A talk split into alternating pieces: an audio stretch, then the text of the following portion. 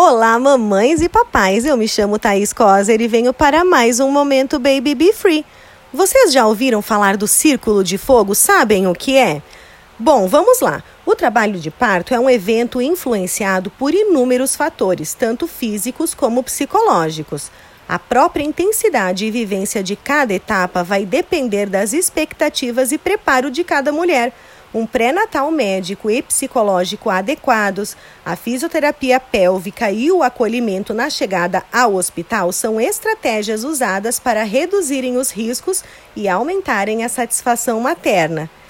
A dor do trabalho de parto é motivo de preocupação e medo na maioria das mamães, e muitas acabam optando pela cesárea. Essa sensação de dor é muito pessoal, tá, mamães? Dores lombares com irradiação para o baixo ventre geralmente são os sintomas iniciais. Com o avançar do processo, pode haver dor no cóccix, pressão no ânus e vontade de evacuar, representando que o bebê está avançando pelo canal de parto.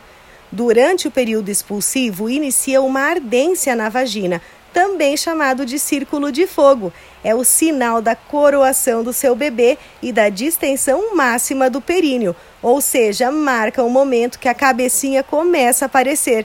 Não se assuste, tá? Em pouco tempo seu bebê estará em seus braços. E não esqueça de levar uma câmera para registrar muitos cliques desse momento tão especial. Agora corre no nosso canal do YouTube conferir mais dicas. Um beijo!